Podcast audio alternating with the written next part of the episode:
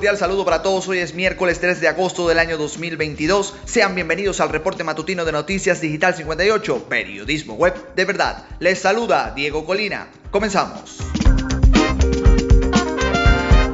Repasamos el acontecer informativo nacional. Un total de 500 casos de contagios de la COVID-19 fueron detectados en las últimas 24 horas, de los cuales 498 fueron por transmisión comunitaria y dos importados, elevando a 536.586 el acumulado confirmado, 5.098 casos activos, mientras que la cifra de recuperados se ubica en 525.725 pacientes sanados. Así lo dio a conocer este martes la vicepresidenta ejecutiva de la República, Delcy Rodríguez, durante el acostumbrado balance diario que ofrece la Comisión Presidencial para el Control y la Prevención de la COVID-19 a través de su cuenta en la red social Twitter. Destacó que los casos comunitarios de la jornada se detectaron en los siguientes estados: Miranda 306, Caracas 38, Aragua 31, Bolívar 25, Guárico 19, Zulia 14, Yaracuy 12, Amazonas 11, Táchira 8, Trujillo 5, Delta Macuro 5, Barinas 4, Falcón 4, Carabobo 3, Anzotegui 3, Portuguesa 3, Apure 3, La Guaira 2, Lara 1, y Sucre 1. Empleados públicos venezolanos protestaron con ollas vacías y reclaman pagos. Un millar de docentes, empleados públicos y jubilados venezolanos protestaron este martes en el centro de Caracas para exigir pagos pendientes, así como que se respeten sus derechos contractuales en una movilización que denominaron la Marcha de las Ollas Vacías. Con ollas y cucharas, los manifestantes caminaron parte del centro de la capital venezolana hasta llegar a la sede del Ministerio del Trabajo, donde una comisión consignó un documento en rechazo a un instructivo de la Oficina Nacional de Presupuestos ONAPRE, que contempla la reducción de varios beneficios y rechazo al pago incompleto del bono vacacional. El mismo documento fue consignado ante la Fiscalía, aseguró AF Belkis Bolívar, directiva de la Federación Venezolana de Maestros. La también profesora indicó que se trata de la tercera marcha en la que participa el gremio docente en las últimas dos semanas, debido a que ha sido reducido considerablemente sus beneficios salariales, incluido el bono que reciben por vacaciones y que fue pagado a partir de un salario que ya no está vigente. El gobierno de Nicolás Maduro consideró este martes que el viaje de la presidenta de la Cámara de Representantes de Estados Unidos, Nancy Pelosi, a Taiwán es una provocación directa de la administración de Joe Biden a China. Es una provocación directa y amenaza seriamente la autodeterminación y la integridad territorial del gigante chino. Venezuela reconoce una sola China y exige el respeto a su soberanía, indicó la Cancillería del, del país a través de Twitter. Con esta información hacemos un breve repaso por el acontecer regional. Transportistas aún tienen posibilidad de formalizarse ante el INCUMA. El censo de transportistas permite, entre otros beneficios, convertir en propietarios a conductores de vehículos entregados en anteriores gestiones sin formalización de la ley. El censo de transportistas de Maracaibo 2022, organizado por la alcaldía de Maracaibo, que permitió formalizar a más de 2.000 conductores en la ciudad durante la semana pasada, continúa ahora con una prórroga desde la sede del Instituto Municipal de Transporte Colectivo y Urbano, INCUMA. Alcaldía de Maracaibo sanciona a ciudadano por lanzar desechos vegetales en la avenida Delicias. La alcaldía de Maracaibo, a través del Instituto Municipal del Ambiente, IMA, sancionó a un ciudadano que fue captado en flagrancia lanzando desechos vegetales en plena vía pública. Como Farid Yunis, titular de la cédula de identidad 14.822.010, fue identificado el hombre que estacionó su camioneta Mazda de color blanco placas A57AA4B para bajar troncos y ramas de un árbol que había cortado en la avenida 15 Delicias con calle 61 a las 2 de la tarde de este martes 2 de agosto, informó el presidente de Lima, José Ángel Pérez, quien personalmente realizó el procedimiento con apoyo de Polimaracaibo.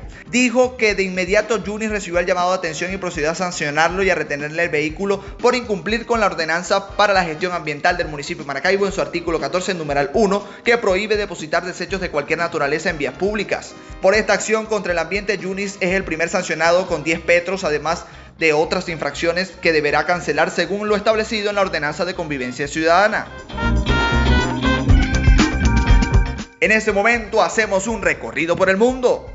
El ex general venezolano Hugo Armando Carvajal, conocido como el Pollo Carvajal, solicitó ser excarcelado tras permanecer cerca de un año en prisión provisional en España, a la espera de que se formalice su extradición a los Estados Unidos por delitos de narcotráfico. Entrega que se mantiene en suspenso tras haberla recurrido ante el Tribunal Europeo de Derechos Humanos TEDH. Según confirmaron a EFE fuentes jurídicas, la defensa del ex jefe de la inteligencia chavista presentó ayer un recurso reclamando su puesta en libertad a la espera de lo que decida la TEDH no está procesado en España ni en ningún país de Europa, no tiene ninguna cuestión pendiente en la justicia, por lo que su estancia en prisión no tiene sentido, es ilegal y contraria a la normativa europea y constitucional en España. Alega su abogada que invoca también a las llamadas de atención a España por parte de la TEDH por utilizar esta medida de manera desproporcionada. El pasado 25 de marzo, la Audiencia Nacional Española, a la que corresponde tramitar la extradición, le dejó una vez más en suspenso tras recibir comunicación procedente de la TDH con sede en Estrasburgo sobre la interposición de este nuevo recurso contra su entrega.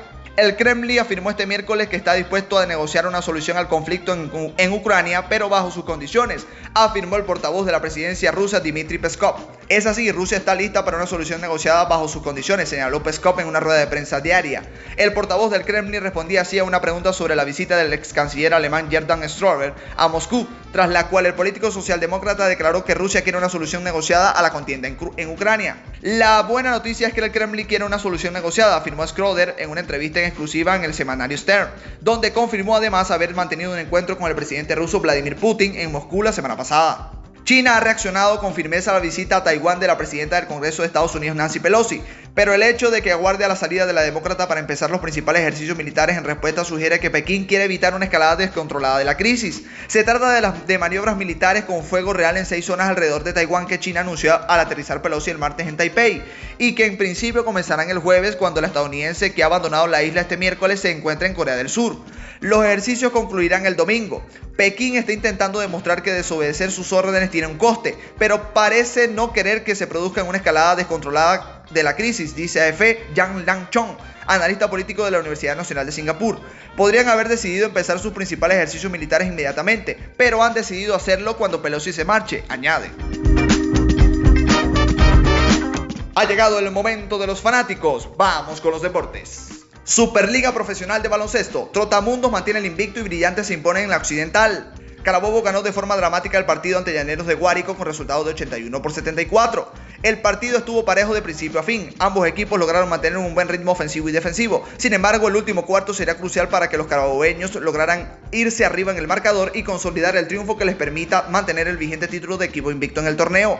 Brillantes del Zulia se entrenó en Guanare con victoria ante Centauros de Portuguesa. Brillantes tuvo que trabajar arduamente para ganarle el duelo a Centauros de Portuguesa en un apretado marcador de 75 por 69. A pesar que la diferencia fue de solo 6 puntos, el conjunto zuliano tuvo que realizar ajustes en defensa para contrarrestar los ataques de Centauros quienes lograron mostrarse muy efectivos desde el perímetro, pero no sería suficiente para evitar la derrota. César Eloso Silva brilló en el duelo siendo el mayor anotador de su equipo con 18 unidades y un rebote, respaldado por Hamed Ali, quien sumó 14 puntos. Esta y otras informaciones usted las puede ampliar en nuestro portal web digital58.com.be y si desea mantenerse informado al instante, síguenos en nuestras redes sociales como arroba digital piso 58 y suscríbase a nuestro canal de Telegram. Ponemos fin a este reporte matutino. Narró para ustedes Diego Colina. Somos Noticias Digital 58, periodismo web de verdad. ¡Feliz día!